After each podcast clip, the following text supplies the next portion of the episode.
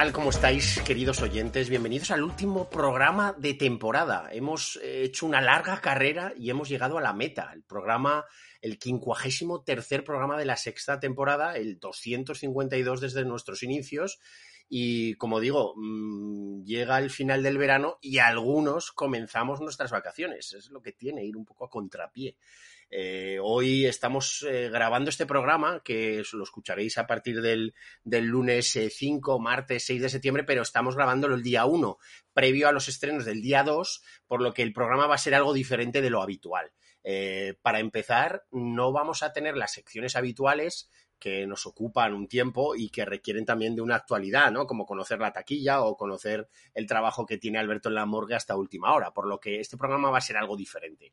Eh, estamos en, como digo, en esta primera semana final de, agosto, primera de septiembre, ya que empezamos el nuevo mes. Eh, están los niños casi volviendo a los colegios, los chavales a las universidades y bueno, pues la actividad se vuelve a retomar. Eh, hoy ya ha empezado el Eurobásquet, eh, tenemos la vuelta, la vuelta a España en su momento central y bueno, pues las ligas de todos los deportes pues ya están retomándose. O sea que nosotros vamos a tomarnos esta semana un poco de descanso, aunque no os dejamos sin contenido como, como veis, y volveremos el programa que grabaremos el día 12 y que probablemente lo tengáis el día 13 para escuchar. Eh, empezaremos una nueva temporada con alguna novedad probablemente y alguna cosita que ya os iremos contando. Pero, eh, como digo, hoy es un capítulo en el que vamos a hablar de los estrenos que hemos podido ver de un VOD y luego donde vamos a homenajear a uno de los grandísimos compositores de la historia del cine, no es otro que Elmer Bernstein. Eh, con todo eso, espero que os guste el contenido de hoy y ya sin más dilación lo que voy a hacer es saludar a mi compañero de pupitre, don Alberto Garrido. ¿Qué tal? ¿Cómo estás? Muy, muy, buenas. Muy bien, don Alfonso, muy bien, fenomenal. Aquí yo encantado de estar en tu compañía. Aunque, aunque seas compañero de pupitre, no me copies, ¿eh? no, no, no. Oye, pero no pongas, falta que pongas el brazo ahí tapando lo que escribes, que no me voy a copiar. Joder. Que no mires, que no mires. Oye, profe. Oye, mira, la única vez, la única vez que a mí me suspendieron en el colegio Ajá. fue en un examen de inglés. Ostras. Que fue porque la, eh, la profesora se acercó a mí, a donde estaba yo, estábamos durante el examen, se acerca a donde estaba yo y dice, Alberto, ¿dónde está tu examen? Digo, ah, pues no lo sé, no tenía la hoja yo en mi pupitre. Y dice, ¿dónde está? Se vuelve hacia el compañero que tenía yo atrás, me dice, mmm, Ricardo, ¿qué haces con el examen de Alberto? No, no sé. Porque tienes dos hojas y Alberto cero. Le había dejado el, mi examen a mi compañero y bueno, pues Te penalizaron. sí, exactamente. Entiendo, entiendo. Ya me extrañaba que suspendieras tú. Chavales, no hagáis trampas. No hagáis trampas, correcto. Eso es. Bueno, eh, terminamos temporada. La sexta temporada ya, ¿eh? Seis años grabando programa y camino a la séptima temporada. ¿Cómo, cómo... Estamos además más jóvenes que nunca, ¿eh? Sí, sí, oye, solo espero que mm, en la séptima temporada no, no tengamos la picazón del séptimo año, como la película de La Tentación Vive Arriba. Eh, eso espero. eso espero, eso espero. Eh, hoy, Alberto, como bien sabes, eh, tenemos varios audios de varios componentes de Habla de Cine. Eh, alguno nos ha faltado porque no ha podido, porque no ha visto por, por el contenido propio del programa. Pero aparte de estar tú y yo aquí en, en directo, en directo entrecomillado, ya que es grabado, pero al menos sí que lo estamos haciendo en, en directo ahora, ¿no? Eh, Es un directo grabado. es un directo grabado, correcto. Eh, pero tendremos audios de, por ejemplo, eh, de Luis Arrechea, de Santi Abad, de José Miguel Merino y también de Ricard Martí, que no se ha querido perder el cierre de temporada y aunque en la hora de grabación no le venía bien para poder estar con nosotros, pero sí que ha querido estar ¿no? y despedirse de todos nuestros oyentes con un, con un audio de, de una película en concreto. Así que ya si te parece, sin más dilación, vamos a entrar en estos estrenos. Ya subimos directamente en el edificio Habla de Cine a la primera planta.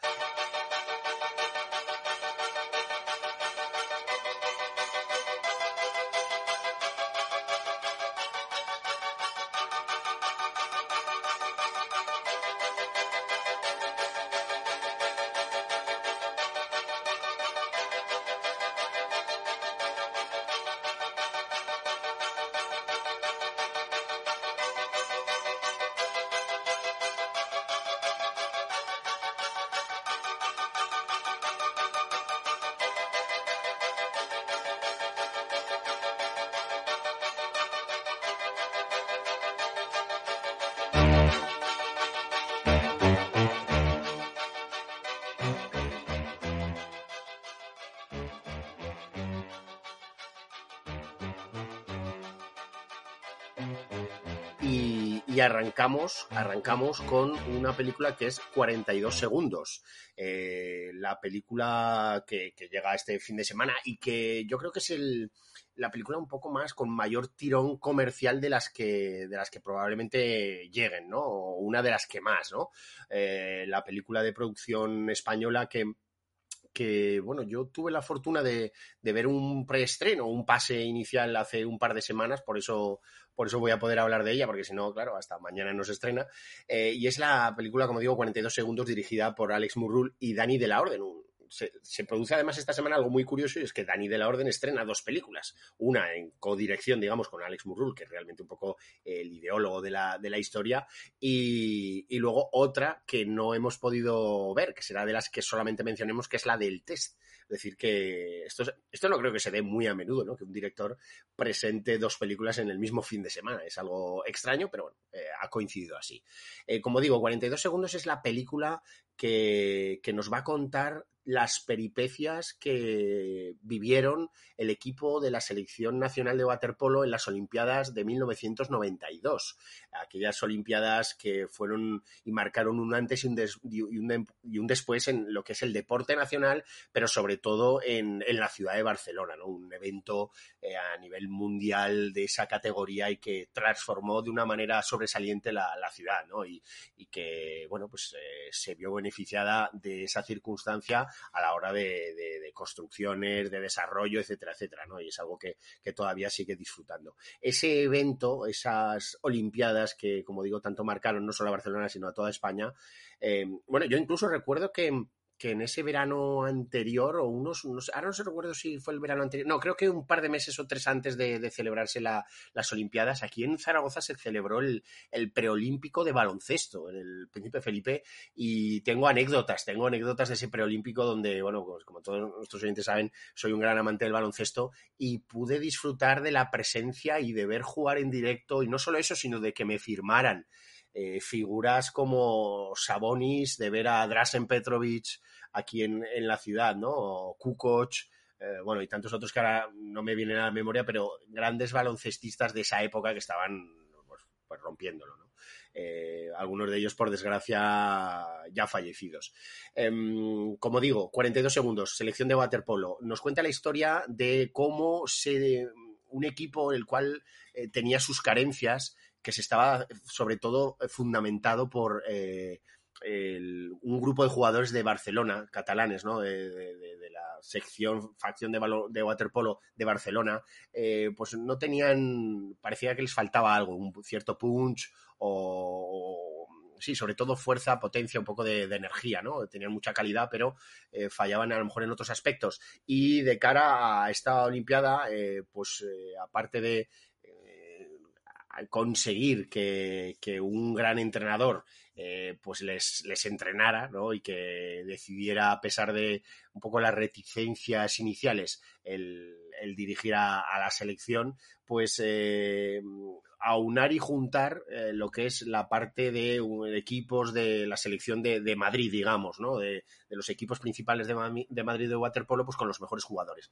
Y un poco hacer una mezcla entre jugadores de Madrid y de Barcelona para completar y realizar, pues eso, una selección que sea al menos eh, competitiva y competente de cara a ese evento tan importante, ¿no? Eh, la película, sobre todo, pues eh, se va a centrar en, en, dos personajes, ¿no? Eh, el personaje de Pedro y de Manel, ¿no? Dos de los grandes eh, jugadores de, de, la selección de ese momento eh, y que indudablemente bueno, se, serán ser, son, son, recordados, ¿no? Yo, sobre todo, a Pedro, el personaje de Pedro, yo creo que es recordado sobre todo por, por, aquel programa de Hermano Mayor, ¿no? Un programa que que, estuvo en la cadena 4 durante varias temporadas y donde reflejaba o tenta, e intentaba enseñar, o no apadrinar, pero enseñar, aconsejar a jóvenes que estaban yéndose por mal camino, ¿no? Eh, pues por, por distintos motivos, ¿no?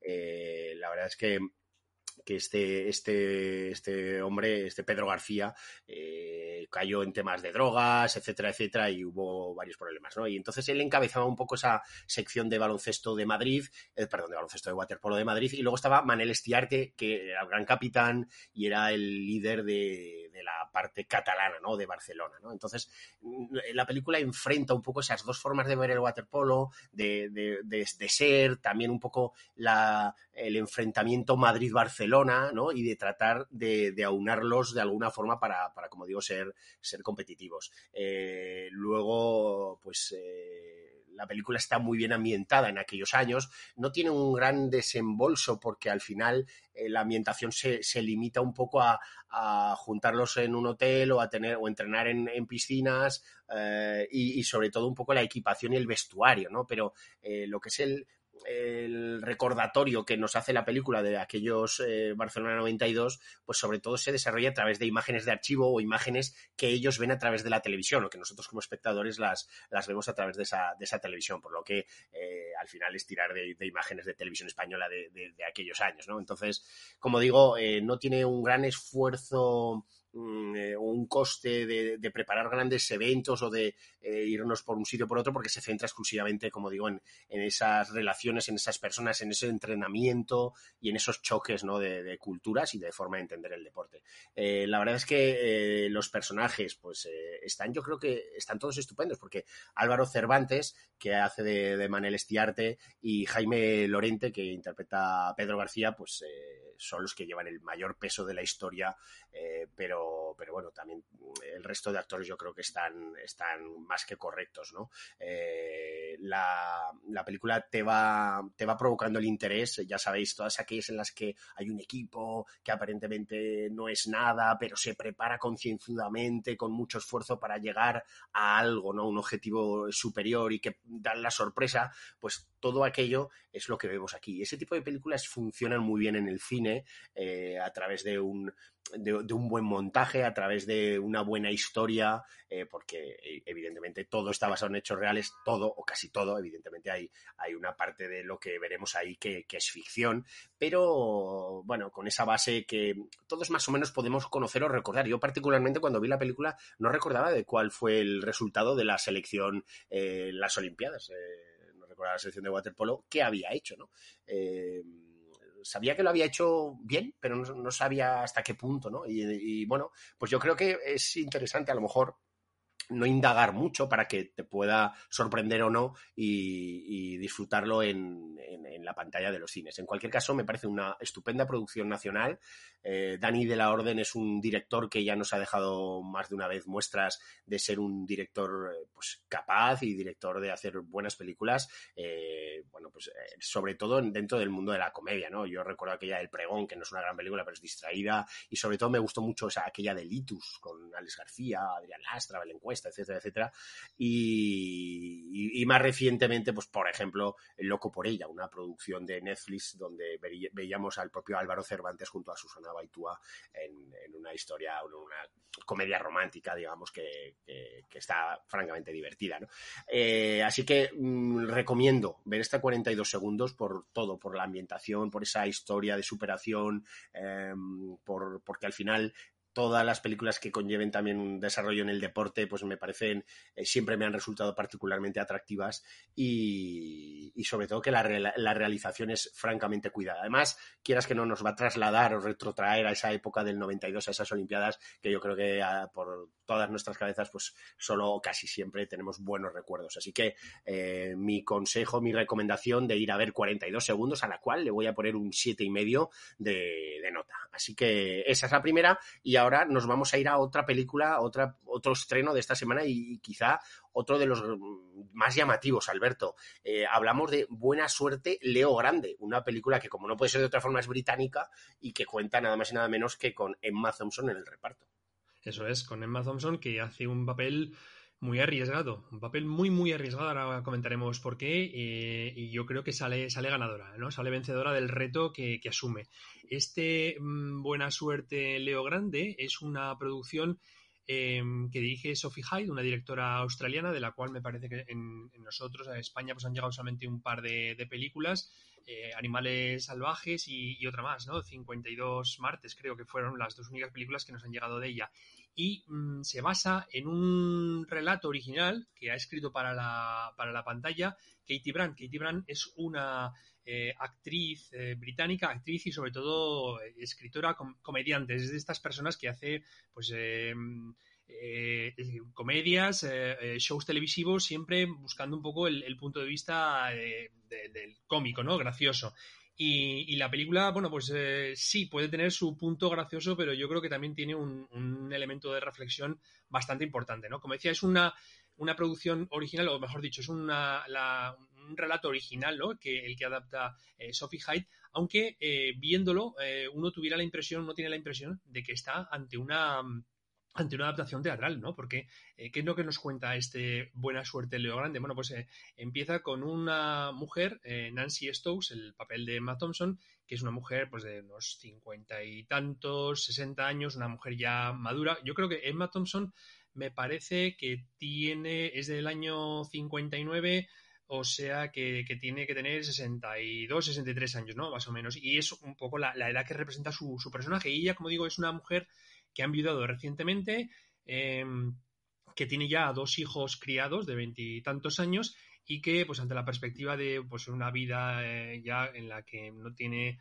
eh, bueno, se ha jubilado y era profesora en, un colegio, se ha jubilado sin marido, sin obligaciones con los hijos, bueno, pues eh, decide tener una, no, no, una aventura propiamente dicho, sino ella lo que quiere es tener una relación sexual con alguien, con un profesional del sexo. Ella quiere Em, conocer algo del sexo que, no, ha, que no ha conocido, que no ha, experimentado durante los años de matrimonio con su marido, ¿no?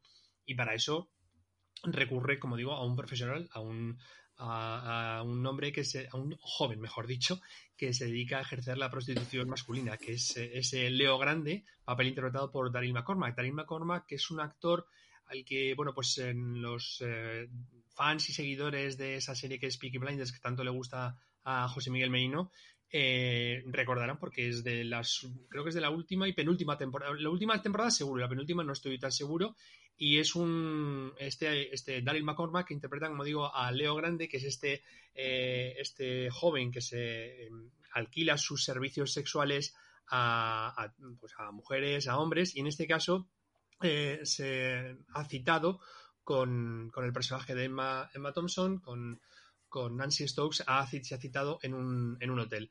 La película nos va a contar en cuatro sesiones, o mejor dicho, cuatro citas eh, que tienen los, los, dos personajes protagonistas, nos va a contar cómo tienen o mantienen esa, esa relación sexual, eh, porque ella lo que busca, como he dicho antes al principio, es eh, em, explorar, ¿no? Ella dice, perdón, ella dice que durante su matrimonio el, sexo era algo rutinario, algo oscuro, algo, eh, bueno, pues eso, eh, que estaba, que, no conocía ningún tipo de, sexo fuera del, eh, más elemental, ¿no? Del que se, de que se practica de la manera más rutinaria, por decirlo de alguna manera, y que no había en su matrimonio, en las relaciones sexuales de su matrimonio, no había la menor cantidad para pasión. El, para el juego, exactamente, eso es la palabra. Para el juego o para la fantasía, ¿vale? Era una cosa, alguna práctica aburrida, ¿no?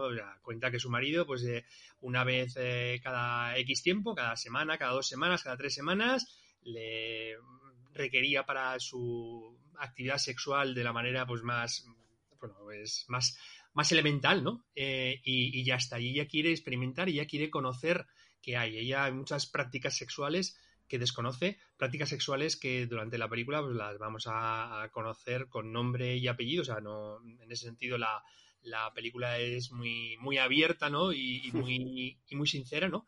Eh, y lo que decía, antes he comentado que la película se estructura en eso, en esas cuatro citas que mantienen ellos en esa habitación de hotel, pero esas cuatro citas podrían ser perfectamente el equivalente de cuatro sesiones de terapia porque eh, a lo que asistimos en estas cuatro citas o cuatro sesiones de terapia es a la evolución paulatina de los personajes, de dos personajes que son completamente opuestos, ¿no? Por un lado, el, personaje de Nancy, esa mujer madura de, que interpreta Emma Thompson, es alguien que, como decimos, no ha conocido más que un sexo rutinario, alguien que, en su vida pues eh, se ha dejado atrapar por, por las eh, convenciones sociales, convenciones eh, religiosas también, políticas, alguien que no tiene confianza en sí misma, que, mm, bueno, pues que, prácticamente vive recluida para su familia, ¿no? Por contra, Leo Grande es alguien que ve el sexo como algo natural y que ha hecho del sexo además su, trabajo, su oficio, ¿no? Y, bueno, pues eh, poco a poco vamos a ver cómo mm, se van acercando, van confluyendo ambas personalidades, porque en paralelo a que eh, Nancy eh, vaya cogiendo confianza en sí misma y se vaya descubriendo a, ella misma como, como, persona, como mujer, a la vez mm, el personaje de Leo lo que va a hacer también es ir quitándose máscaras, ¿no? Vamos a ver que él no es ese joven aparentemente eh, pues eso, mm, sencillo, que, mm, disfruta haciendo lo que hace, que lo hace sin, ningún tipo de prejuicio.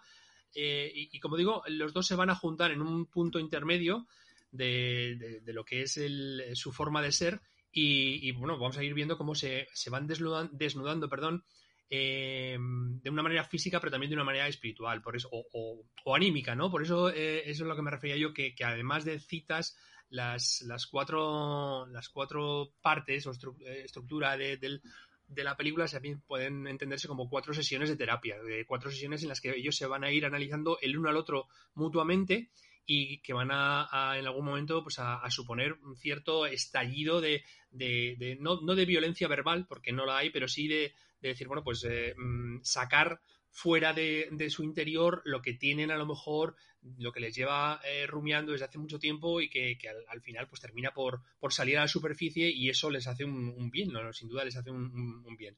Ese, mm, ese eh, proceso, como digo, en el que se van desnudando ellos física y espiritualmente, eh, está muy bien llevado por parte de, la, de la, guionista y de la directora de Sophie Hyde y de Katie Brand, porque, eh, mm, como decía al principio, la, película se desarrolla prácticamente entre las cuatro paredes de ese hotel, donde transcurren esas cuatro citas, y, de ahí también lo que comentaba yo antes, que parece que tenga un origen teatral, aunque no es así. Y, entonces eh, resulta que, eh, muchas veces puede ser complicado el mantener el ritmo en una película que dura casi 100 minutos, 97 minutos, en una película que se desarrolla, como digo, entre cuatro paredes con solamente dos personajes hablando, hablando y hablando. Es cierto que en algún momento los diálogos pueden ser un poquito cansinos, pero bueno, eh, en momentos muy puntuales, muy puntuales. Lo, habitual en esta película es que eh, se desarrollen de una manera inteligente eh, que además lo que hace es eso, mm, mm, hace que el espectador vea la evolución de los personajes, de la manera de pensar de los personajes, pero, pero además la vea, mm, eh, la vea eh, no solamente en cuanto a, la evolución espiritual o, anímica, sino también de una manera física. Así, por ejemplo, la, la película, al principio comentaba yo, que la película supone un, gran desafío y un gran reto para, para, Emma Thompson porque por primera vez en su carrera eh, se ha desnudado. Hay un desnudo, bueno, pues eh, prácticamente integral de todo su cuerpo y, lo hace eh, de manera que va marcando pautas a lo largo de las, de las esas cuatro sesiones, esos cuatro citas que, tienen, ¿no? Al principio mm, prácticamente no, se ve prácticamente nada del, cuerpo de Emma Thompson y, ya al final, en la, última, en la última cita, es cuando vamos a asistir realmente a esa explosión, por decirlo de alguna manera, desde un punto de vista eh, pues, eh, del, eh, del, fuego que tienen ellos en el cuerpo y también de, de lo que han ido Em, apuntando en cuestión de, esos, ese bagaje o esa mochila emocional que tienen en su, en su, en su vida, ¿no? Em, es una película, como decía, pues con una producción muy sencilla, una película que además se rodó eh, de manera cronológica, es decir, que las primeras escenas, esas que comentaba yo antes, en las que eh, ellos están conociendo y, la, por parte de ella el desnudarse es algo, lo hace algo con, recato, con timidez, pues eh, son las primeras que se rodaron. Y luego ya poco a poco cuando va ganando confianza el personaje también mm, va a reflejar la evolución del, rodaje, es decir, que, al final eh, bueno, se cuenta que, ellos no requirieron, porque hay muchas veces que en las escenas de, desnudos o de sexo, que los actores requieren de un coordinador, de alguien que, es como si estuviera eh, coreografiando los movimientos. Y ellos lo, rechazaron, no quisieron eh, utilizar ese tipo de, ayudas y, solamente, pues eso, mediante el diálogo que establecen entre ellos y, los gestos y los acercamientos del uno al otro consiguieron pues eso, encontrarse en ese punto que decía antes, eh, desde un punto de vista físico y desde un punto de vista también espiritual. Em, como curiosidad, que la, película tiene eh, al principio los títulos de crédito eh, que están introducidos un poco con cierto desorden y a mí me recordaba aquello que ocurría en, ¿te acuerdas la película que de eh, Jessica Chastain que vimos hace cosa de un mes o algo así, que era Los Perdonados? Sí, que, eran los títulos finales al principio, ¿no? Eso, exactamente. Bueno, pues aquí ocurre algo parecido. ¿Ves? Se, alternan los títulos de crédito de los técnicos, que suelen ir siempre al final, y, solamente después de que salgan ellos, esos títulos de crédito, veremos a los nombres de Emma Thompson y de, y de Daryl McCormack, ¿no? Mm, una cosa también, no sé si es que está de moda o, una cosa un poco, un poco rara, ¿no? Sí, sí, sí, no, no es que empezaran por los títulos finales y tal, sino que en el orden contrario, efectivamente, empiezan por el último de la fila, digamos, y terminan por el actor de mayor renombre, sí, sí, sí, correcto. Eso es, eso, exactamente, sí, sí. Bueno, eh, como digo, es una película que, que mm, yo creo que al público que vaya tiene que ir con la mente, con la mentalidad abierta, porque eh, a lo mejor más que de sexo, mm, lo que se habla es del placer, eh, del placer eh, que tiene muchas formas, de, se puede adoptar muchas formas, ¿no? Y, tienes que ir con una mentalidad, por supuesto, abierta, sin ser una película en absoluto que pueda ser obscena ni que pueda herir ningún tipo de sensibilidad. Yo creo, simplemente lo que está haciendo es hablar de cosas que, que, a lo mejor muchas veces pues se callan, no se, no se dicen porque no sé, por miedo, por tabú, por un tabú, pero que no, no, sé, no es nada más que un acto o actos naturales. ¿Sabes, eh, ahora que dices eso, ¿sabes lo que es para mí un gran placer? ¿El qué? Escucharte cada semana cómo analizas nuestras películas, las películas que hay en el cine. Así que, dicho esto, eh, ¿qué nota le pones? Un 7. Un 7, bueno, pues llevamos dos grandes notas para dos eh, buenas películas, por lo visto, ¿no? Eh, así que, bueno, pues eh, ahí están las dos primeras revisadas. Y vamos con la tercera, Dragon Ball Super Super Hero. Lo último de ese universo creado por Akira Toriyama en el año 84, ¿no? Donde empezó con ese maravilloso manga que posteriormente se, se convirtió en anime en el 86 y que llegaba a nuestras televisiones por los canales autonómicos desde aquellos años, ¿no? Realmente una serie, unos dibujos que a mí particularmente me volvían muy loco, pero que ya le he perdido la pista porque son tantos años y tantas, tantas sagas y temporadas que uno ya se termina perdiendo. Vamos a ver qué le ha parecido a nuestro presidente, a José Miguel Merino, al gran José Miguel Merino, este, qué le ha parecido ¿no? la, la película. Así que vamos a escuchar el, audio que nos ha dejado grabar. Muy buenas de nuevo, queridos compañeros de Habla de Cine y queridos oyentes. Eh, no podía perderme este último programa antes del cierre de la temporada.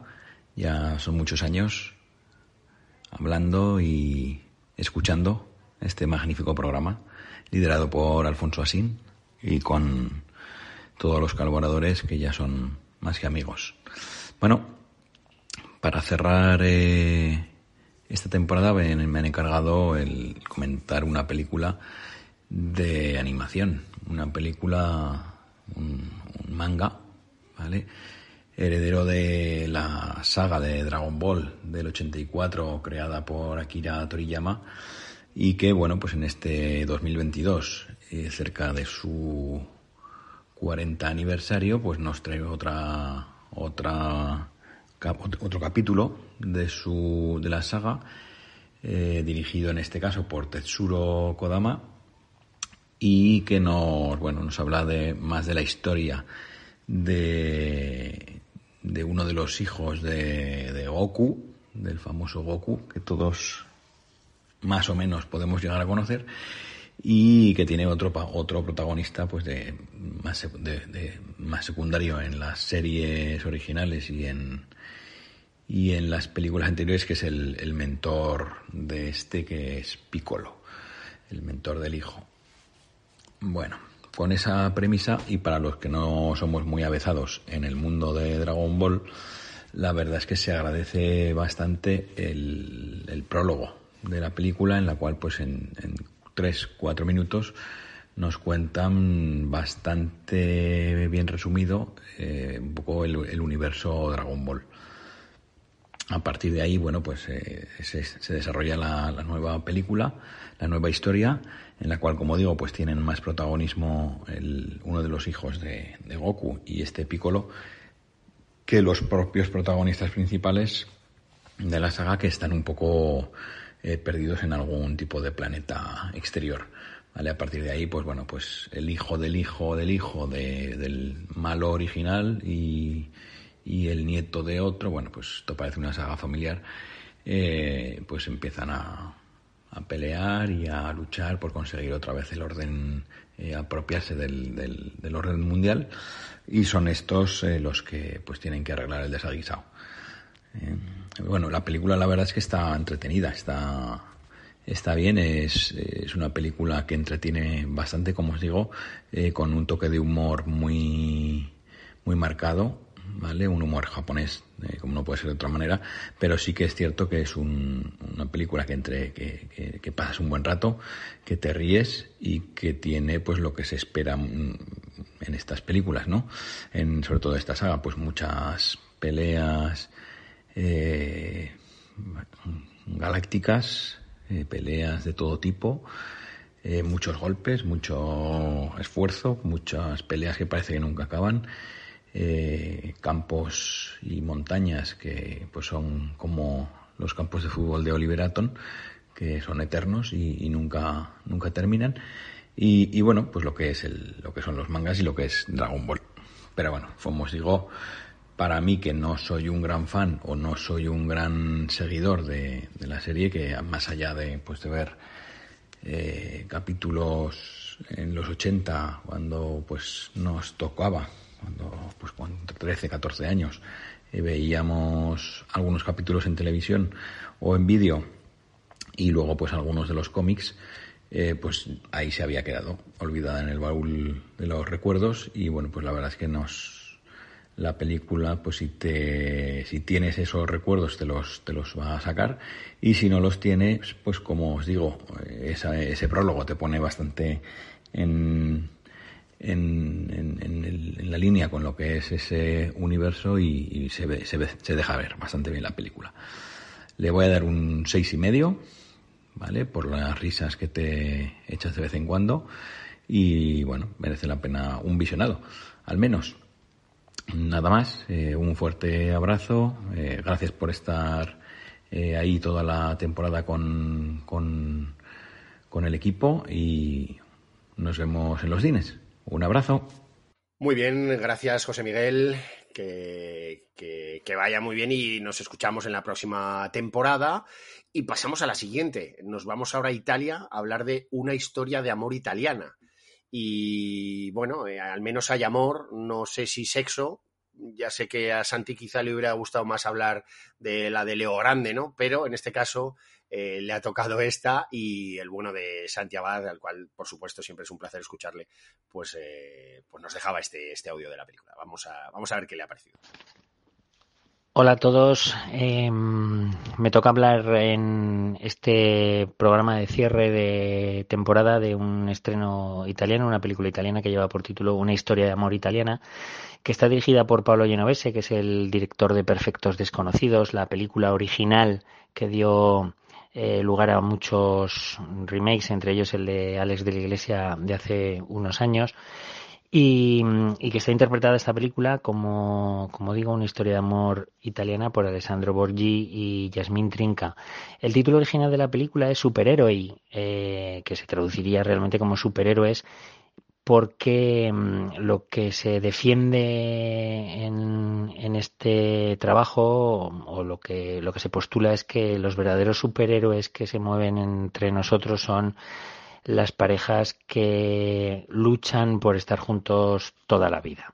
Em, la película arranca con un encuentro casual en un, en un día en el que cae un, aguacero repentino y, dos personas que son los protagonistas, Alessandro Borghi y Yasmin Trinca, se refugian de la lluvia en un, en un soportal de, de, su ciudad y no se conocen de nada, pero allí entablan una breve conversación, mm, teniendo en cuenta que él es un físico y empieza a mm, divagar sobre las posibilidades que hay de empaparte más o menos en función de la velocidad a la que camines. A partir de ahí ellos se conocen y, y bueno, repiten más adelante un, un encuentro y empiezan a, a, a, tener o a, mm, postular una relación que, que va a durar que va a durar mucho tiempo. Él, como os decía, es profesor de física y ella es una dibujante de cómics que precisamente lo que lo que mm, quiere presentar en su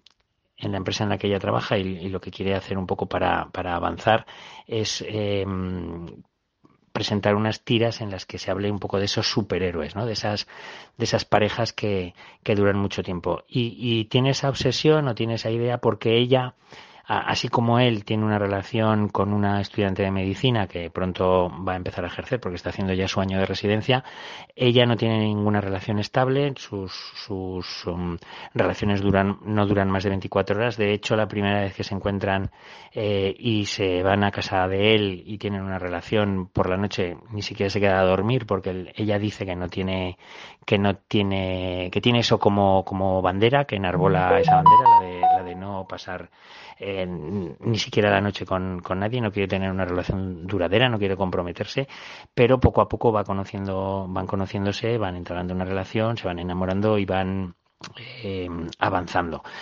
La película está mm, plagada de flashbacks y de flash forwards, porque vamos viendo cómo estos personajes eh, vemos un poco cómo va evolucionando su relación en el tiempo presente, vemos también cómo se fraguó esos primeros encuentros, cómo se fraguaron esos primeros encuentros y cómo eh, empezaron a tener una relación, cómo tuvo que dejar él la, la que tenía con, con, la estudiante de medicina.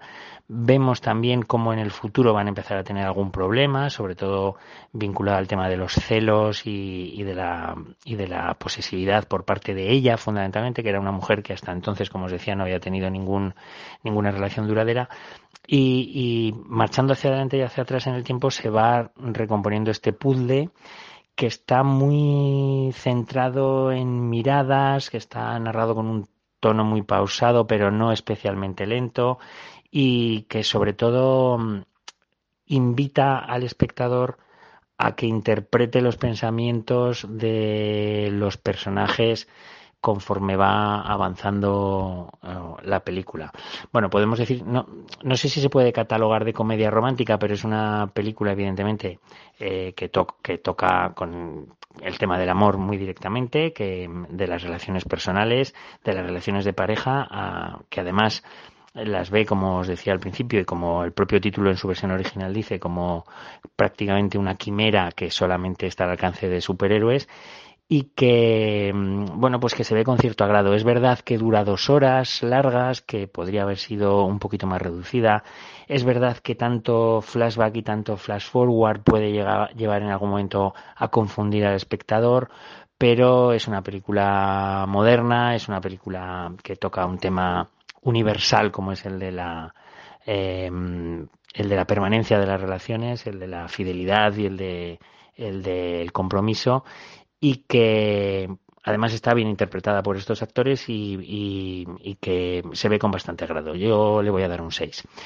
Y quiero aprovechar para, para manifestaros a todos el orgullo que me, que me llena por pertenecer a este equipazo de, que es el de habla de cine. Eh, cerramos una sexta temporada. Yo creo que el mérito que, no, no, voy a decir que tenemos todos, sobre todo voy a decir el que tiene Alfonso, que es el que tira del carro desde el origen, es, él es el creador, eh, habla de cine, su bebé, y todos le ayudamos un poquito a, a cuidarlo ya que crezca y yo creo que cada vez se está haciendo más mayor, se está haciendo más maduro. Los que formamos parte de él creo que nos sentimos orgullosos de su crecimiento y de su, y de su evolución y desde luego todo esto sería imposible sin vuestra presencia, sin vuestro apoyo, sin vuestra, sin vuestras escuchas. Eh, entonces vamos a por la séptima temporada. Yo quiero seguir aquí en el equipo.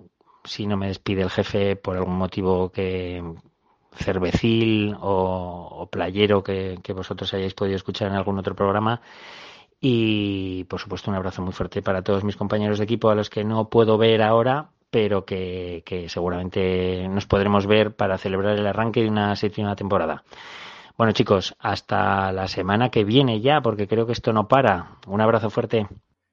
Muy bien, Santi, gracias y lo mismo. Nos escuchamos en la temporada que viene eh, y pasamos a un nuevo estreno, en este caso una, también una producción española eh, dirigido por Iker Elorrieta, eh, llamada El radioaficionado una película que habla de, la enfermedad del autismo, del Asperger, ¿no? Y, que para ello, ¿quién mejor que, miembro de Hablecine con mayor sensibilidad que Luis Arrechea para hacerlos el análisis y, por lo tanto, escuchar el audio que nos ha dejado?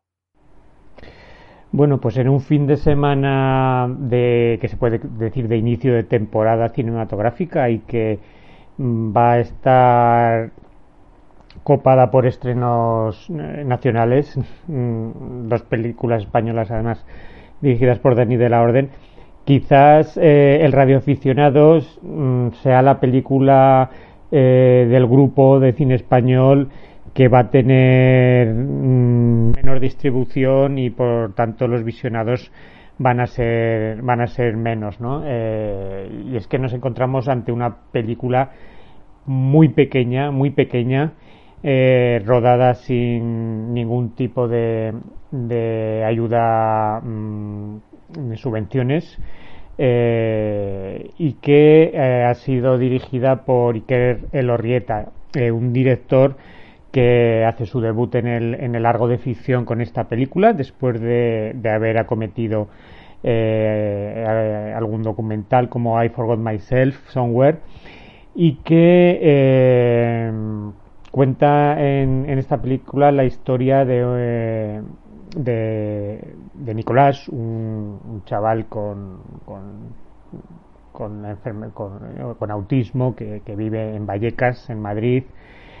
Eh, una persona que lleva, tiene su trabajo, tiene su, su pequeño mundo eh, y que durante unos días de fiesta acomete lo que para él es una gran aventura, que es volver al lugar de su infancia, a Euskadi, al País Vasco, con las, las cenizas eh, de su madre para eh, depositarlas en el mar, ¿no? Mm, lo que eh, para él supone, pues, como digo, una gran aventura, dado que en Madrid, pues, lleva un poco su, su vida ordenada. ya sabéis que para las personas con autismo el orden y un poco el no verse alterado su, su, pequeño mundo, pues es importante.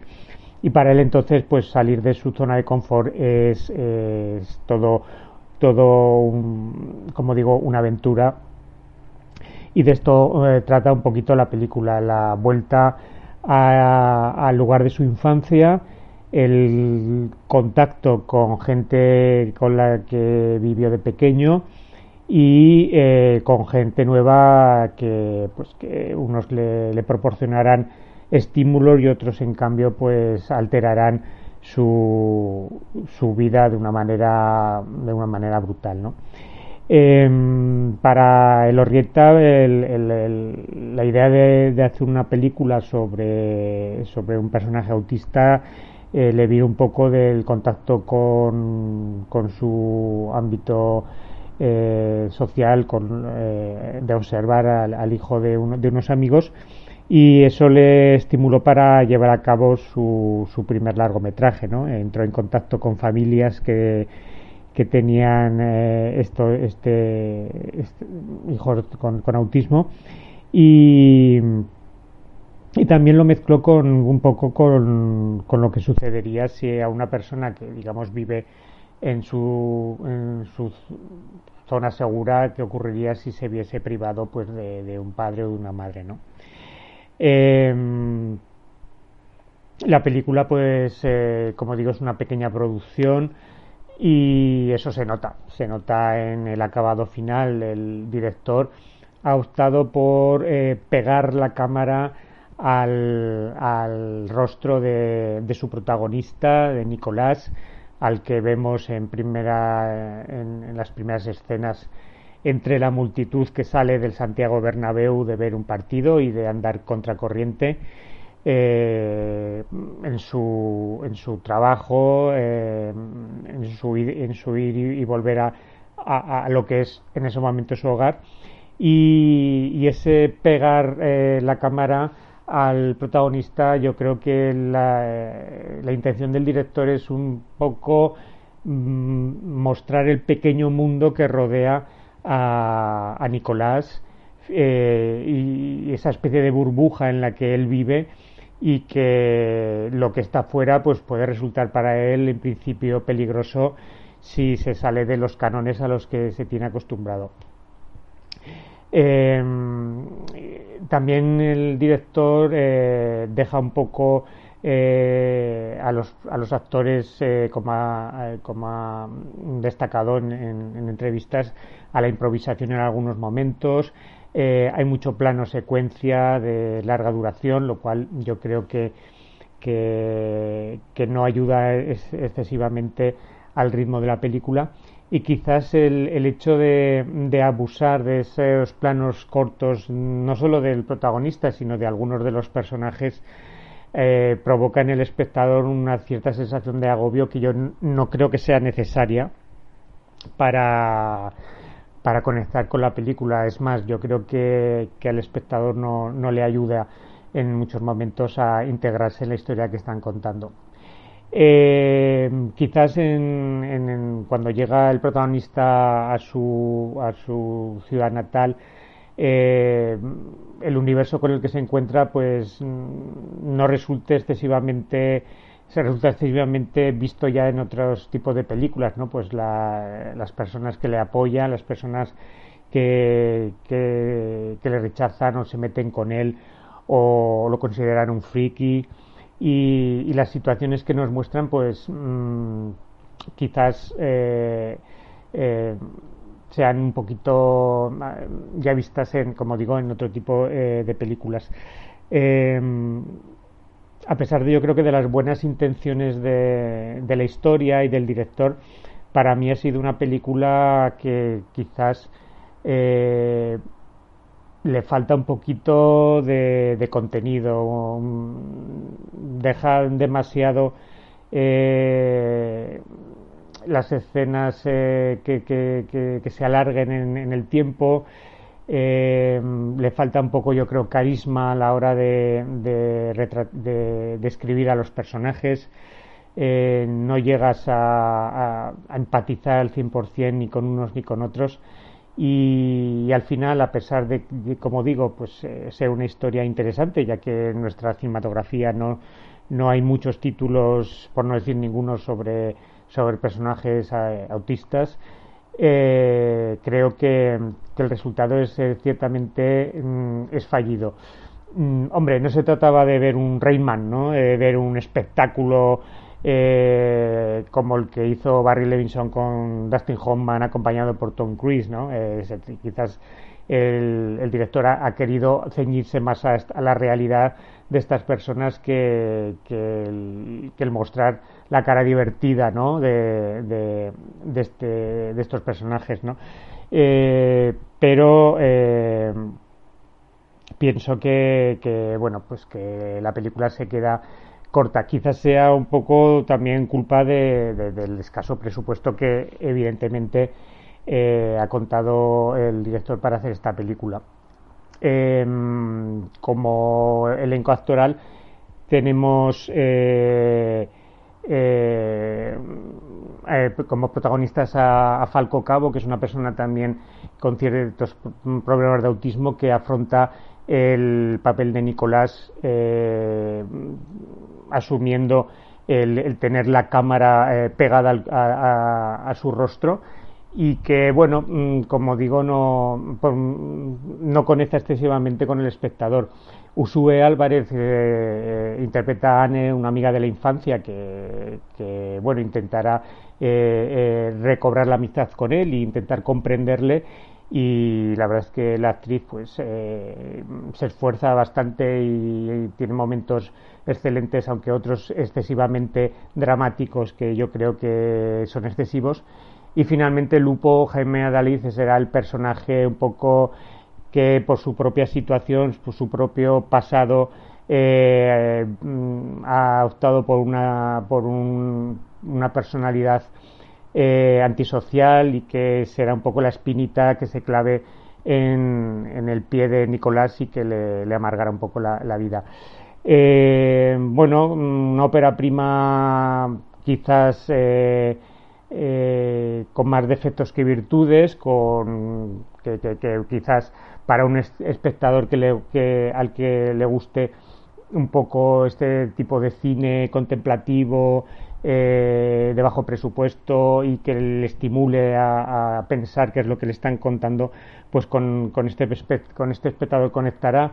Eh, para mí yo creo que había que haber trabajado un poquito más el guion, haber contado con, con contado un poco más la historia y, y, tratar de, sí, con, pocos recursos, eh, conseguir más eh, resultados, pero en mi caso no lo consigue y, en muchas ocasiones pues resulta la película un, tanto cansina.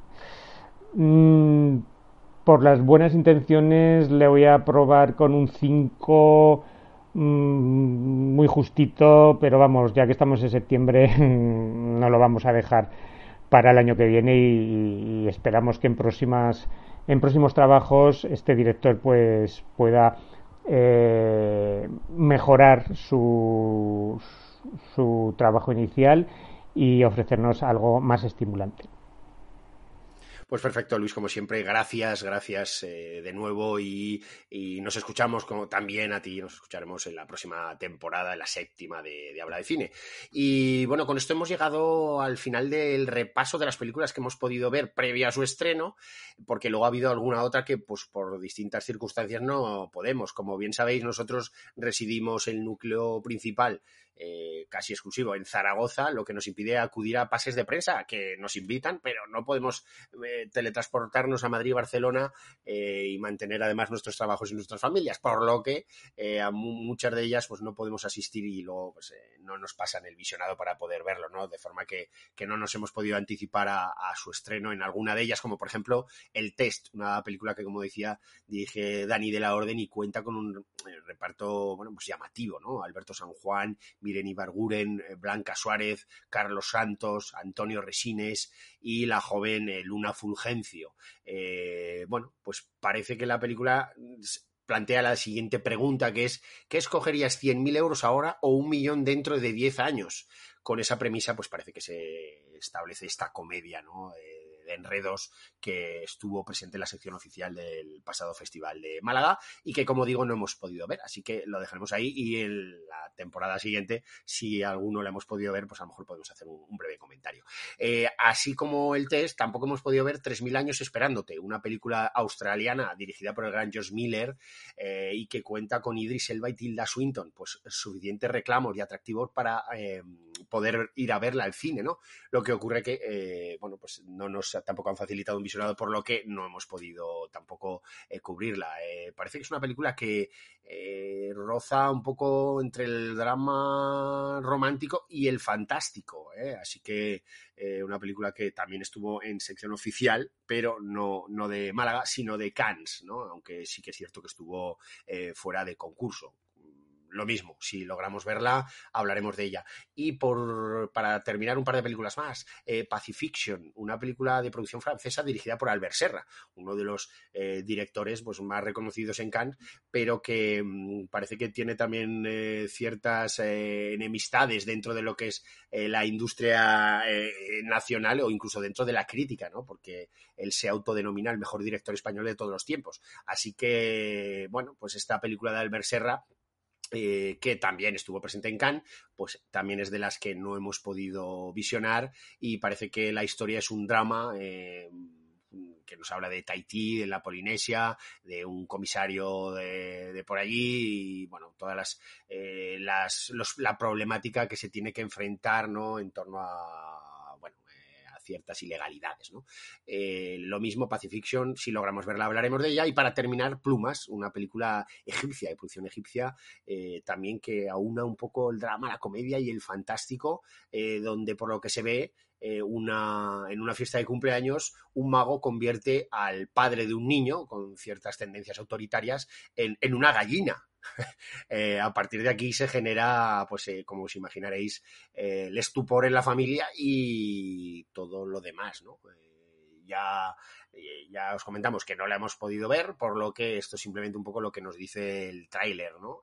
Eh, decir que también estuvo en, el festival pasado de Cannes, en la Semana de la Crítica, y que obtuvo el Gran Premio. Así que, eh, en fin, una película que eh, particularmente me generaba bastante interés.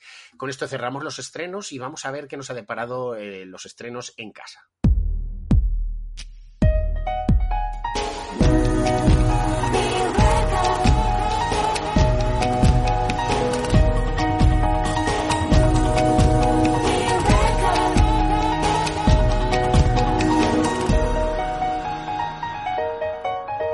Hablaba en plural, pero en realidad es en singular. Eh, vamos a hablar de una película exclusivamente. Pasaba por aquí I Came By, una película británica estrenada ayer, día 31 de agosto, en Netflix y para la cual hemos tenido eh, el, audio de Ricard para, para analizar esta película. Vamos a escucharlo. Hola Alfonso, hola Alberto, hola a todos los espectadores. Hoy, eh, por circunstancias, eh, me toca entrar en, modo grabación. Es la primera vez que lo hago así y bueno, voy a intentar ser eh, lo menos pesado posible. voy a intentar no soltar aquí un ladrillo y que bueno y que esto os pase de la manera más amena posible.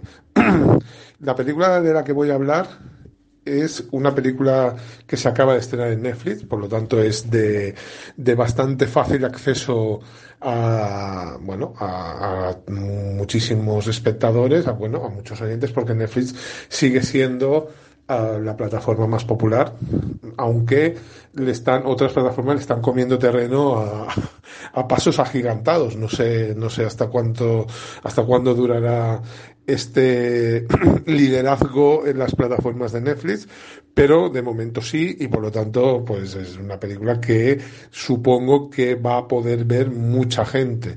No sé si en principio va a llamar mucho la atención, porque su título eh, pasaba por aquí pues no es un título que, llame mucho la atención así de primeras, aunque es un título que es muy correcto, ya que, bueno, su título original, I Came By, eh, viene a ser esto y tiene bastante importancia en lo que es la película. Voy a intentar no desvelar muchísimo, mucha cosa de, la sinopsis. Voy a explicar un poquito de qué va, pero voy a intentar ser muy escueto en esto y no desvelar mucho porque si siempre es importante saber poco de las películas, como bien dijo Alfonso hace un par de semanas, que no le gustaba saber prácticamente nada de las películas, ah, de cualquier película eh, sucede esto, pero en este caso creo que es de esos casos en que cuanto menos se sepa, mm, mejor. Y sobre todo cuanto menos se sepa algo concreto que podría escaparse eh, cuando alguien cuente la película, ah, bastante mejor. Por lo tanto, me voy a ceñir a lo que es el inicio y luego, mm, cuando también dé mi opinión sobre la película, voy a intentar no desvelar demasiadas cosas. No va a ser fácil, porque para explicar esta película, eh, a veces es, eh, o para explicar la opinión, para dar la opinión de esta película, eh, se tendría que poder decir algunas cosas que voy a, evitar. supongo que cuando la veáis, pues ya, ya me entenderéis lo que quiero decir, porque es bastante evidente. Mm, la película trata sobre, o se empieza mm, que hay dos grafiteros que se dedican a pintar la frase I can buy, es decir, la frase pasaba por aquí, en, la, en paredes de mansiones de, ricachones, ¿no? Uh, de ricos. Esto está ambientado en Londres, la película es británica, bueno, es una coproducción británico-estadounidense, aunque es mm, una película que tú cuando la ves, la ves claramente británica, ¿no? Está, como he dicho antes, ambientada en Londres y en las casas, en mansiones de ricos de Londres, estos dos grafiteros se dedican a pintar esta, esta frase, ¿no? Es como una, una manera de, de bueno, de reivindicarse o de llamar la atención. El, el, caso es que estos, estos hechos se hacen bastante populares, eh, salen en los noticiarios y generan cierta inquietud, lógicamente, aunque el delito no se puede considerar excesivamente grave, evidentemente es un delito, eh, allanar una morada y pintar la pared de alguien, pues es un delito, aunque no lo podemos considerar grave, pero, sí que evidentemente genera uh, bastante inquietud um, el hecho de que alguien pueda entrar en tu casa y pintarte la pared, ¿no? Uh, y más si, uh, si son estos multimillonarios que en principio tienen sistemas de seguridad muy avanzados. El hecho es que um, uno de los dos, um, ante su inminente paternidad, decide dejar el, dúo, el dúo de, decide dejar de actuar y um, deja, bueno, al otro, entre comillas, colgado. Uh, y este segundo, pues decide continuar con la actividad en solitario mmm, aprovecha pues que ya tenían investigado y bueno, ya tenían estudiado los movimientos de un juez uh, para uh, entrar en su casa y mm, también pues escribir el bueno hacer el graffiti con estas letras así muy muy con muchos colores y muy grandes y muy espectaculares. Bueno lo que es un graffiti uh, de la palabra de la frase I can buy el problema es que cuando entra en esta casa hace un descubrimiento que, mmm, digamos que eh, un descubrimiento inquietante. Lo vamos a dejar en, inquietante, aunque creo que hay calificativos que lo pueden definir mejor, pero mmm, si los utilizara, pues ya creo que también desvelaría un pelín demasiado de lo que en, en principio quiero hacer. Mmm, este descubrimiento en esta mansión de este juez va a cambiar, va a cambiarlo todo va a cambiar uh, la percepción de, que tenemos los espectadores de la película. Creíamos que íbamos a ver una cosa y a partir de ahí vamos a ver otra. Va a cambiar uh, la importancia de los personajes en la película, va a cambiar eh, incluso la, las interpretaciones de algunos de los actores ese descubrimiento va a generar uh, lo que es la película de verdad para que nos, para que nos podamos medio entender.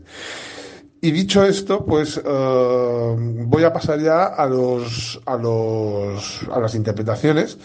Los actores principales, bueno, el, el grafitero este que sigue adelante, el que, el que, el que sigue y el que hace el descubrimiento en esta, en esta mansión es eh, ni más ni menos que el actor George McKay. Quizás por el nombre no, no lo, no, a muchos, muchos oyentes no, a lo mejor no le ponen cara, pero si les digo que es el protagonista eh, principal de la película 1917, por ejemplo, o también lo hemos visto cantando en, en aquel musical de, de Amanece en Edimburgo, Uh, creo que es un actor pues que, lo estamos viendo, o, o, recientemente incluso en una película de Netflix que también creo que me tocó hablar a mí en el programa que era Múnich en vísperas de una guerra, una película bastante estimable que se estrenó a cosa de unos meses, medio año aproximadamente así, entonces, este Josh McKay es un actor que es bastante, bastante sólido, ya es bastante solvente, es un tipo que relativamente joven, pero que ya tiene una carrera lo suficientemente importante como para que su nombre llame la atención si uno, pues, con el mando a distancia está dentro de Netflix y ve su nombre en alguna película como para pararse y verla, ¿no?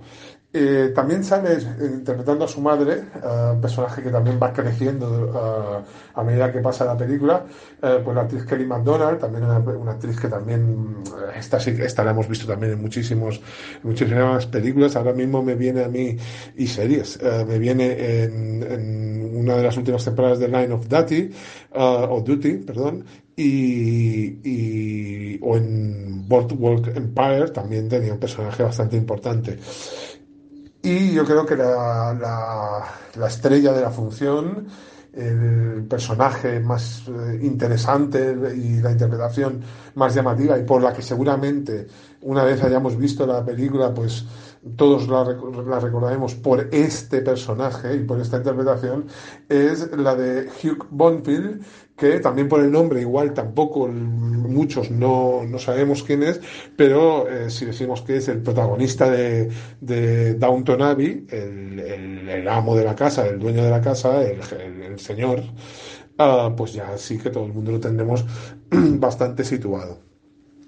Uh, todos, como he dicho antes, eh, hacen interpretaciones bastante solventes, bastante sólidas, y, pero evidentemente yo destaco a Hugh Bonville porque, bueno, yo y seguramente todo el mundo, porque evidentemente es el personaje uh, más, más interesante de la película sin ningún tipo de duda.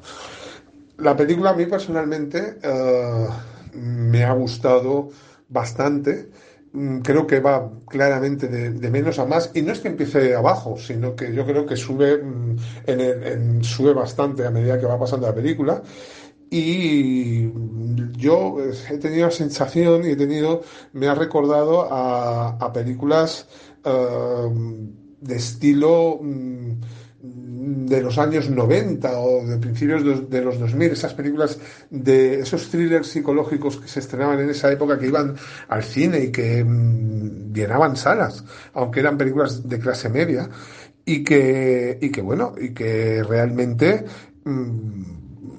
mm, eran películas que eran muy interesantes que no ganaban premios y que no y que posiblemente quedaban ya no en el olvido sino en, eh, no, no, quedaban en, en, las grandes listas del año pero que sí que mm, en el momento que las veías o que las veíamos pues suponían pues una, un entretenimiento y una diversión que era muy muy buena ¿no? y que le daba al cine pues muchísimo valor eh, en este caso, pues son películas que ahora van directamente a plataforma. Mm, yo personalmente preferiría que fueran a cine, pero no tengo tampoco ningún inconveniente en que vayan a plataformas, lo entiendo, y creo que esto va a ser siempre así. Y mientras sean del nivel de este, de este pasaba por aquí, me parece, me parece que, que vamos por, iríamos por buen camino. El problema es que no siempre suele ser así.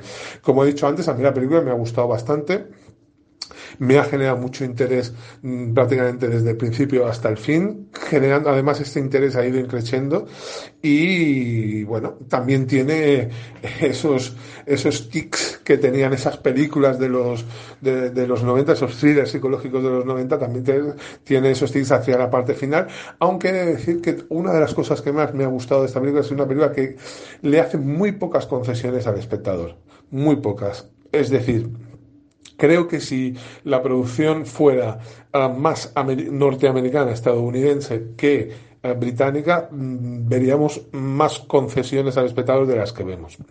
El hecho de que sea británica le da uh, un poquito más de libertad a, la historia para, mm, digamos, uh, sorprendernos un poquito más, cada vez más eh, en esta historia, porque además eh, hay tres o cuatro momentos que a mí personalmente me han sorprendido y siempre dentro de una coherencia siempre respetando el universo del thriller eh, psicológico, ¿no? que ya sabemos que tiene uh, ciertas, ciertas normas o ciertos, ciertas uh, maneras de hacerse este tipo de películas y que tienen un, un, universo propio y que tú tienes que entrar en él y tienes que aceptar a lo mejor que no es, a lo mejor no es el caso, pero que a lo mejor bajar una escalera de 10 escalones pues puedas tardar dos minutos pues por el bien del, del suspense como ha sucedido en muchas películas, ¿no?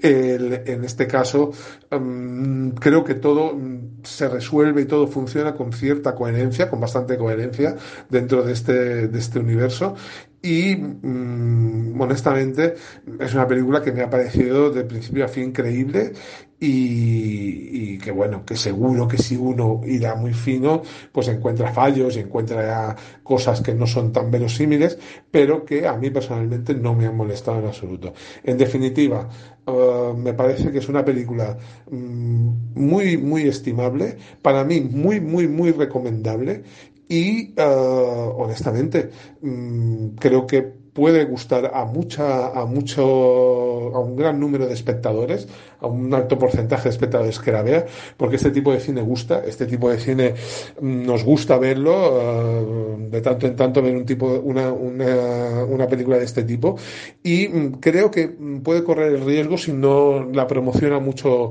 la plataforma de pasar desapercibida y creo que sería una lástima porque me da la sensación que la película no llega a las dos horas pero son esa horita y tres cuartos que mucha gente pasaría con, con bastante, bastante gusto. Uh, en definitiva, una película que recomiendo bastante, que no, es, no va a ser una película que vaya a, estar en, la, en, los premios, ni que al final del año esté en ninguna lista de las mejores del año, pero que sí que cuando, cuando la estemos viendo, pues seguramente a muchos eh, les gustará bastante. Uh, si para acabar, si tengo que poner una nota, le pondré un 7. Un fuerte abrazo a todos felices vacaciones, Alfonso, uh, y nos vemos en, en, nada, no sé si la semana que viene ya. Un abrazo. Eh, gracias, Ricard, también por querer estar en este programa final de temporada y por tu amplio comentario. Gracias y nos vemos a la temporada que viene. Y hay que decir que también he podido verla y, bueno, secundo todo lo mencionado por, por Ricard en el audio, absolutamente todo. Eh, bueno, la nota igual la ha bajado a 0,50, pero iría por ahí. Y eh, decir que es mm, satisfactoria, es, es intrigante y bueno, tiene algunas, eh, el director toma ciertos eh, caminos en la propia trama que, a veces sorprenden, ¿no? Y eso yo creo que la hace estimulante al espectador. Eh, no aburre y te provoca interés esos 110 minutos. Yo creo que son suficientes halagos para provocar el, interés sobre la misma, en una que, como ya ha dicho Ricard, cuenta con, actores eh, reconocidos, ¿no? Así que, bueno, este es el comentario de la película Pasaba por aquí, que, como digo, está disponible en Netflix. Y con esto no vamos a ir ni a series ni a clásicos, pero de alguna forma vamos a homenajear a un compositor, al gran Elmer Bernstein. Y para ello mm, no hay otra que escuchar su música, Alberto. Pero antes de hablar de su música, eh, ¿qué podemos decir de uno de los grandes compositores de la historia del cine? El neoyorquino, que nació en 1922 y que nos dejaba en 2004 eh, yo creo que es uno de los grandes representantes de, las, eh, de la época dorada del cine, de esos grandes clásicos que nos han acompañado durante los años 50, 60, 70 y bueno, que estuvo al pie del cañón prácticamente hasta el último momento, porque si decíamos que fallecía en el 2004, él no dejó de componer hasta el año 2002, es decir, que estuvo completamente dedicado a su profesión.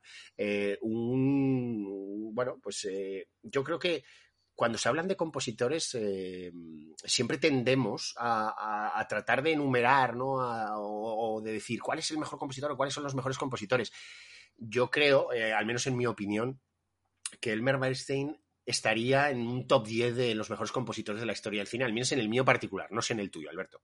Sí, sí, sí, por supuesto, seguro, sí. En el top 10 seguro. Vamos, eh, si repasas un poco su filmografía, los scores que compuso, que ahora lo, lo, haremos así un poco de manera más o menos en resumida, pues sin duda está en ese top 10 que dices tú, que yo lo, lo firmo también seguro. Además es que, eh, bueno, como, como compositor, eh, siempre eh, la gente suele pensar el, el, compositor más popular, ¿no? O el mejor compositor de la historia del cine. Pues eh, yo creo que todo el mundo cita a John Williams porque es el más conocido, ¿no? El, el que claro, tiene más reconocimiento. Más comercial, ¿no? Su, su Eso es el más comercial porque todo el mundo, quien más que menos, ha escuchado la, la, música que hizo para, o que ha hecho para Star Wars, para En Busca Arca Perdida, o sea, para Indiana Jones, para Superman. Son melodías fácilmente reconocibles que todo el mundo, o sea, estoy seguro que todo el mundo en cualquier parte de, del planeta Tierra las ha escuchado. Pero eh, después de John Williams, sin duda, uno de esos compositores cuyas melodías que también, que prácticamente todo el mundo reconoce, es presidente del Bernstein. Eh, vamos a ver, yo creo que todo el mundo fácilmente reconoce esa canción, esa, perdón, esa canción, esa melodía, la música de los Siete Magníficos. Absolutamente. que está, forma parte de la cultura popular del siglo XX y de, del acervo popular. La, gente no, no, puede vivir de espaldas a esa realidad, ¿no? Está ahí, está ahí. Y junto a eso, pues otras, otras bandas sonoras que ahora comentaremos.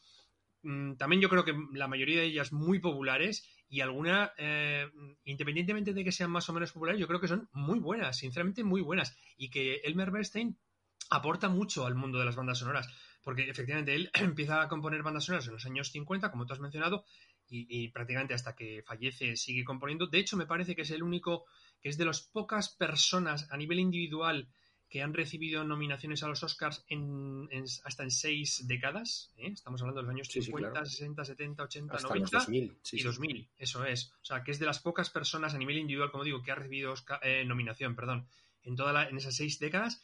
Y, además, eh, eso, que empieza en los años 50 y empieza además aportando mucho al mundo de la banda sonora. de hecho, una de sus grandes eh, mm, de, las eh, primeras aportaciones que hace al, mundo de, la, del score del, cine es, yo creo, el, jazz, ¿no? O sea, él, introduce el jazz en las bandas sonoras. De ahí que nos guste tanto. no es una canción de ella, sino que el, lo que es la, partitura, ¿eh? Sí suena, tiene elementos de jazz, pues la trompeta, la batería, el piano, o sea, es, es, es, jazzístico puro, ¿no? Hombre, hay ejemplos, hay ejemplos de, de, bandas sonoras más en concreto, más jazzísticas que otras, pero desde luego la esencia está ahí. Sí, sí, sí, sin duda, sin duda. Entonces, bueno, pues yo creo que la, trascendencia del Mervestein es, eh, vamos, es... No, creo que nadie la cuestione, vamos, incuestionable. No, no, sin lugar a dudas, sin lugar a dudas. Em, hay que decir que, por ejemplo, el Mervestein eh, fue discípulo de otros como Jerome Moros o Alex North, eh, que, en fin. Pues, y, y, sobre todo también, perdona que te interrumpa, de Aaron Copland. Aaron Copland, efectivamente. Aaron Copland, que, que, era un músico clásico que luego empezó a hacer música de cine y que, bueno, pues ni más ni menos tiene el Oscar por una banda sonora tan magnífica como La Heredera, la película de William Wyler que comentamos en el clásico. Eso es, efectivamente. Un, compositor que ganó únicamente un Oscar por una canción, perdón, por la banda sonora de una película que mm, no vamos a escuchar, ya os advertimos, es Millie, una chica moderna en el 67, eh, porque consideramos que son bastante mejor otras, ¿no? No quiere decir que esa no sea buena, pero, pero ya que teníamos un tiempo limitado para poner unas, unas eh, temas u otros, hemos elegido, porque hay que decir una cosa, no ha sido nada sencillo elegir eh, las que vamos a poner, ¿no? Porque hemos dejado bastantes fueras que, fuera que también nos hubiera gustado escuchar. Pero claro, entonces duraría el programa eh, cinco horas. Entonces, vamos a limitarnos a, a ciertos temas, ciertas bandas sonoras y como curiosidad es decir, por ejemplo, que, que en fin, eh, se dedicó a componer también música para la National Geographic y que incluso se encargó de componer la música de miedo que escuchamos en el videoclip de Thriller del gran Michael Jackson. O sea que, bueno, también hizo sus pinitos, ¿no? Eh, hay que decir que no tiene ningún parentesco con Leonard Bernstein, otro gran compositor, y que su hijo Peter Bernstein, pues eh, también se dedica a la composición para música de cine y televisión, aunque con bastante menos éxito que, su padre. Mm, Alberto, vamos a escuchar ya la primera de sus eh, bandas sonoras y quiero que la presentes. bueno, vamos a ir temporalmente hablando. Vamos a empezar por los Diez Mandamientos. Los Diez Mandamientos, la película de Cecil B. DeMille, que bueno, en principio él no era el, eh, músico encargado de, componer la, banda sonora, era Alfred, eh, Victor Young. Lo que pasa es que Victor Young estaba enfermo y, bueno, pues Cecil B. DeMille no estaba muy convencido tampoco de que la hiciera el Bernstein a pesar de la, de la recomendación del propio Victor Young, pero bueno, yo creo que eh, hace una, banda sonora de estas eh, impresionantes. Estas, o sea, es que eh, Elmer Bernstein toca todos los géneros. Luego veremos el, western, el cine bélico, pero es que aquí está componiendo para una producción de estas épicas, cine bíblico, no es un peplum, pero casi, es decir, un, género, mm, y, hay que tener en cuenta que esta me parece que era su sexta o séptima banda sonora anteriormente, anteriormente, perdona que, que me retrotraiga simplemente, este es el año 56, pero en el 55 había compuesto una de esas bandas sonoras que comentábamos antes con muchos elementos jazzísticos, que era El hombre del brazo de oro, por la cual obtuvo su primera nominación. Primera nominación, sí. Eso es. Y, y, esto, Los Inventamientos, bueno, pues es una, una de esas eh, bandas sonoras, además que ya anticipa lo que va a ser el Mervestein, ¿no? Esa combinación entre el viento, la cuerda, o sea, eh, como cómo mm, resalta la magnificencia de la historia, ¿no? Eh, vamos a escuchar esa gran banda sonora.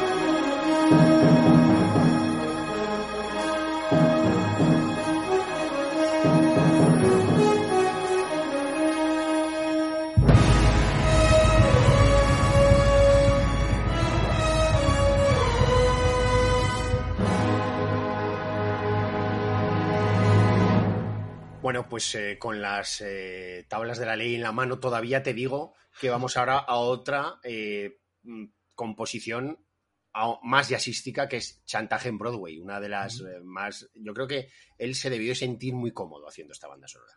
Sí, sí, sin duda. Una, una estupenda banda sonora de una obra maestra. Ya sabes que yo siento debilidad por esta película de Alexander McKendrick. No voy a contar otra vez mi anécdota con, con la- el disco de esta banda sonora en Nueva York. Eh, que lo quiera escuchar, que, que lo oiga en el, en el programa que hablamos del clásico de esta película.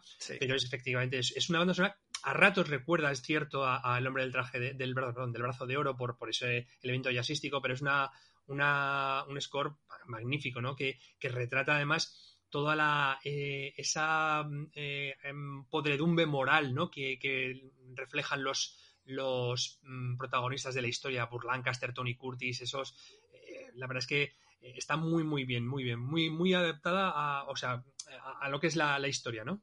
Mm, Se adapta como anillo al dedo. Así que vamos a escuchar esta segunda banda sonora, 1957, Chantaje en Broadway.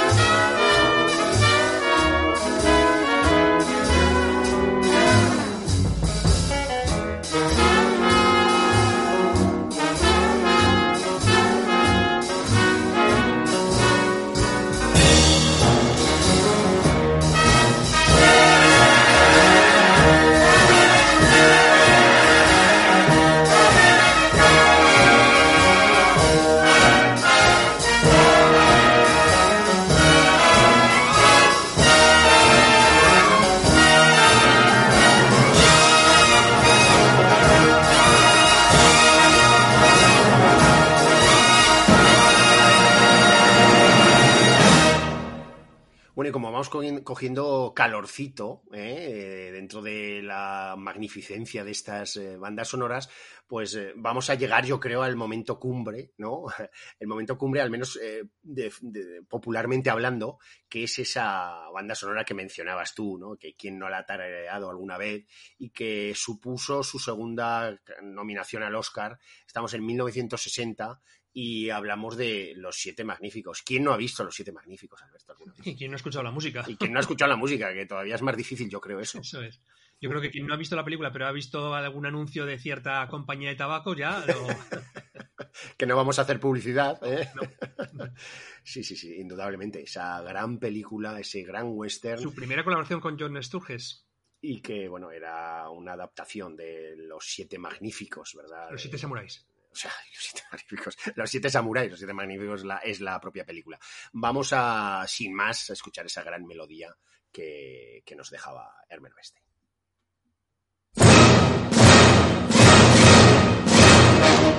Thank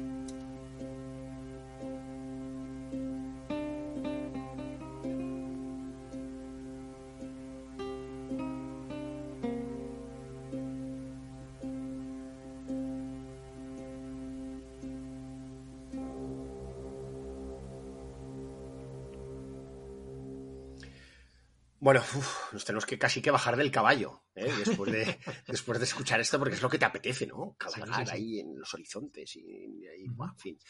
Un subidón tremendo escuchar los siete magníficos y bueno, ahí hay otras eh, melodías, otras eh, bandas sonoras que, bueno, pues nos pueden traer también o, venir a, la memoria. y probablemente, bueno, el hombre de Alcatraz está por ahí, pero llegamos a otra Ay, esa otra, Alberto. 1962. Qué banda sonora. Qué película. Qué actorazos.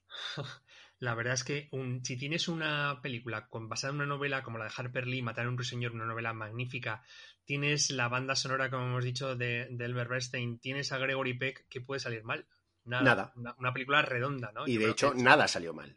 Nada, exactamente. Una película redonda y una banda sonora. Mira, si, si las bandas sonoras muchas veces tienen. Yo creo que son buenas cuando tienen esa capacidad de evocarnos las imágenes de la película. Yo es que cada vez que escucho esta banda sonora, eh, empiezo mm, sin duda a ver eh, esos títulos de crédito con esos juguetes sencillos de los niños de Scout y de Gem, ahí esas canicas, esos lápices, ese. O sea, mm, vienen esos títulos de crédito tan magníficos de la película de Robert Mulligan y, luego, por supuesto, ese em, tono nostálgico, sentimental del viejo sur, vamos, yo, creo que lo borda, ¿no? Bernstein. Sí, absolutamente. No hay más que escucharla. Vamos a ello.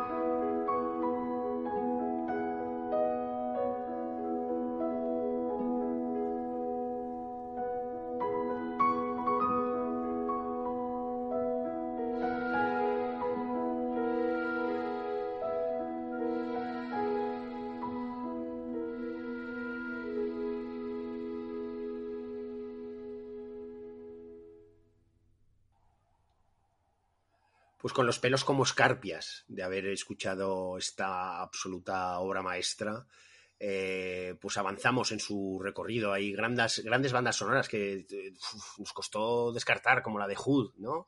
Eh, y ese mismo año eh, nos, nos, presentaba otro gran clásico. Yo creo que es otra de esas melodías que fácilmente son muy reconocibles. Eh, una película, bueno, pues que larga, como ella sola, pero entretenida y fascinante también como ella sola, ¿no? Eh, estamos hablando de la gran evasión. Eso es, lo que decía antes, que si hemos visto ya que tocaba el cine épico, el cine bélico, ahora le toca al, al western, al western el que luego bueno, pues se cultivó a lo largo de los años 60 unas cuantas películas con John Wayne, hizo como las cinco o seis películas de John Wayne, hizo la, banda sonora. A ver, también es cierto que en muchas de ellas tienen ciertas similitudes la banda sonora, que hay veces que es, que es difícil distinguirlo, pero esto no ocurre con la Gran Evasión. La Gran Evasión es una de esas músicas que también yo creo que, que es, eh, es, icónica y que es muy. que todo el mundo identifica enseguida con, con la película de, de, John Stargess, con Steve McQueen, con James Garner, con Richard Attenborough, vamos, que, que Charles Charles Bronson, James Coburn, enseguida lo, estás visualizando la película, ¿no? Totalmente. Nos queremos cavar un túnel, ¿no? Cuando escuchamos. Sí, sí, sí. sí. vamos, vamos a escucharla, por favor, y por favor no hagáis un agujero en el salón.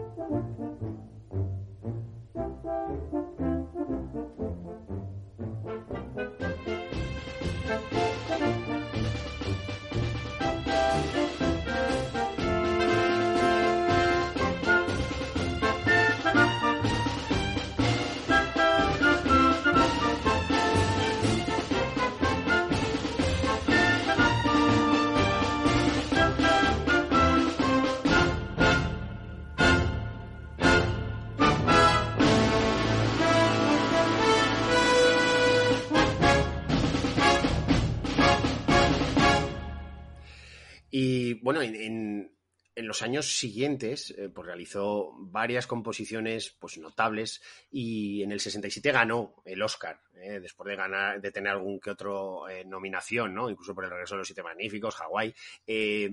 Ganó el Oscar por Millie una chica moderna quizá una de las composiciones que menos llamen la atención, no, no, de las que menos, pero porque tiene una carrera larguísima, pero dentro de lo que es hacer una selección, parece que representa bastante menos ¿no? lo que es el, el, estilo particular de Bernstein. No sé si, si tenía eh, quizá menos mano dentro de la composición o tenía, no sé si sabes algo al respecto. No, no, porque además es una película, bueno, que el, el director George Roy Hill es el mismo director que Hawaii, por la que también él había sido nominado al Oscar sí. el año anterior. Y, y no, no, lo único que, que, intentaba adaptarse al sonido de los años 20, ¿no? Porque es una historia que transcurre los años 20 y tal, y es la única indicación que tiene. Pero yo creo, como dices tú muy bien, que es la menos representativa de, su estilo, ¿no? Bueno, pues eh, no vamos a escucharla porque nos vamos a pasar dos años más allá en el tiempo. Del 67 pasamos al 69. A, bueno, uno de esos grandes western con un gran John Wayne ya veterano, que es Valor de Ley. Una grandísima película que evidentemente no podía tener más que una grandísima banda sonora, ¿no? Y bueno, pues eh, yo creo que es una película que te gusta también especialmente, ¿no?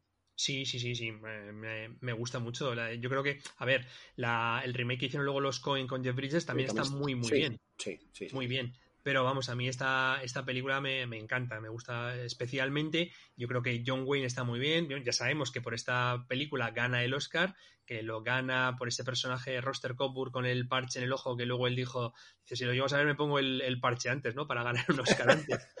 eh, y, y, la banda sonora, o sea, es que yo, eh, me pasa también, como con casi todas las bandas sonoras de en las músicas del Wrestling, que la escucho y me parece estar viendo a, a, John Wayne con el parche en el ojo, cabalgando y tirando con el rifle, o sea.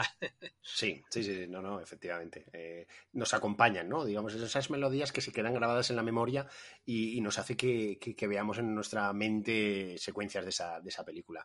Es eh, lo que decía, que también hizo muchas, muchos westerns con John Wayne. Estábamos hablando de Valor de Ley, Los Cuatro Hijos de Catiel, del que es anterior, hace también El Gran Jack, La Soga de la Horca. Eh, una asociación ¿no? entre lo que son las, los westerns de John Wayne en los años 60 y la música de Elmer Bernstein.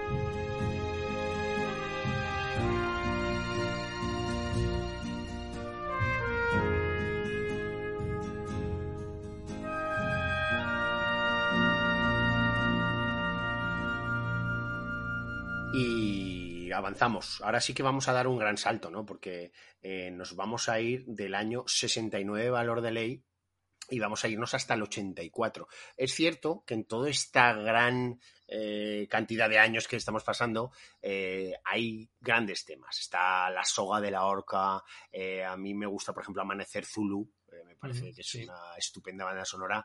Y, y, luego en el 80 también está aquella de Aterriza como puedas, que también es una banda sonora que podría estar perfectamente aquí, ¿no?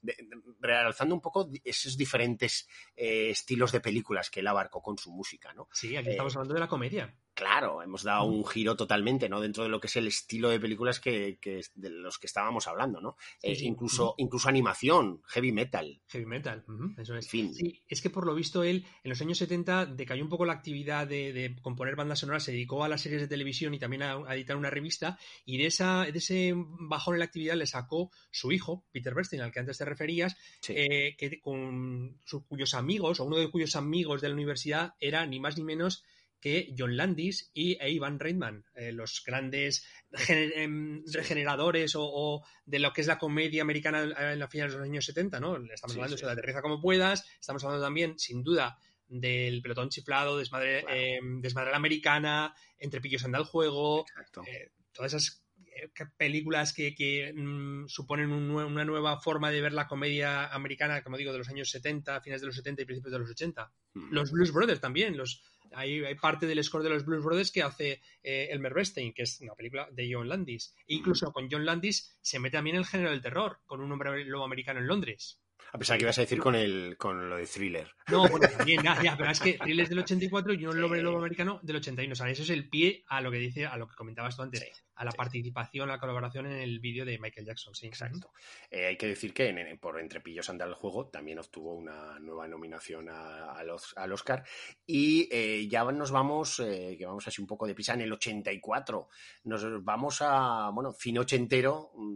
Los cazafantasmas, esa película mítica de aquellos años que muchos de nosotros también la tenemos eh, grabada en nuestro corazoncito eh, de, verla de bien niño y, hemos elegido una pista, una pista que yo creo que aúna muy bien eh, los dos temas principales, el tema de amor y el tema, digamos, de fantasía fantasmal ¿no? que, compuso inicialmente. Este tema mezcla dos, esos dos temas en uno. Así que si te parece y no tienes nada que añadir a ello, Alberto, ¿te parece que lo escuchemos? Sí, sí, perfecto. Eh,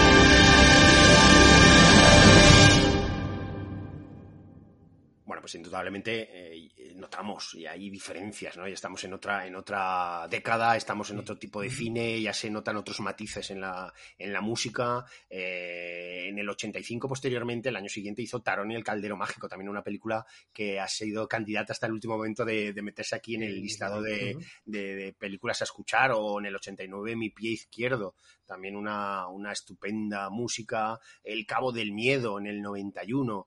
Eh, en fin, hasta que llegamos a 1993, eh, nuevamente nominado al Oscar y por una película, bueno, pues muy notable y que también yo creo que representa muy bien el estilo de lo que nos representa la película, la edad de la inocencia. Sí, un estilo. Eh, aquí la película destila elegancia por todos los sitios, ¿no? A, la vez que está contando una historia de amor, una historia de amor eh, pasional, ¿no? Eh, como la que viven Daniel Day-Lewis y Michelle Pfeiffer, pero es, todo dentro del convencionalismo social de aquel, aquel Nueva York de finales del siglo XIX, principios del. No, finales del XIX parece que es. Eh, y, pues eso, muy elegante, muy aristocrático, ¿no? Sí, sí, no, totalmente. Eh, bueno, una, una, música y una banda sonora. La, escuchas la, la, banda sonora de, de Bernstein para la de la licencia y te parece ver esas mesas eh, con los invitados comiendo todos ahí muy. Desde luego, esos candelabros, esas, esos platos, esas pelucas. Vamos, vamos, a, vamos a escuchar la edad de la inocencia.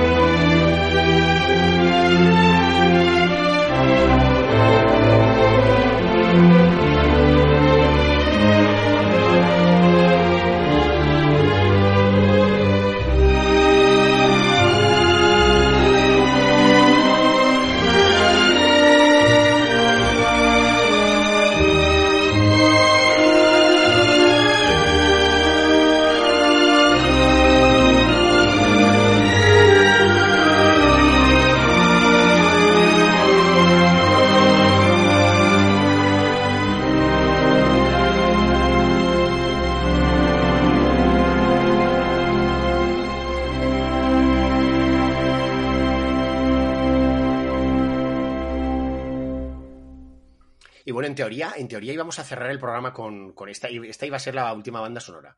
Pero es que yo creo que para cerrar temporalmente correctamente un poco la carrera del gran Elmer Bernstein y ya un poco como cierre de programa, eh, aún vamos a escuchar una última, si te parece, Alberto, que es aquella del 2002 de Lejos del Cielo. Ah, sí. eh, y que además fue su última, última y última, lógicamente, candidatura también al Oscar.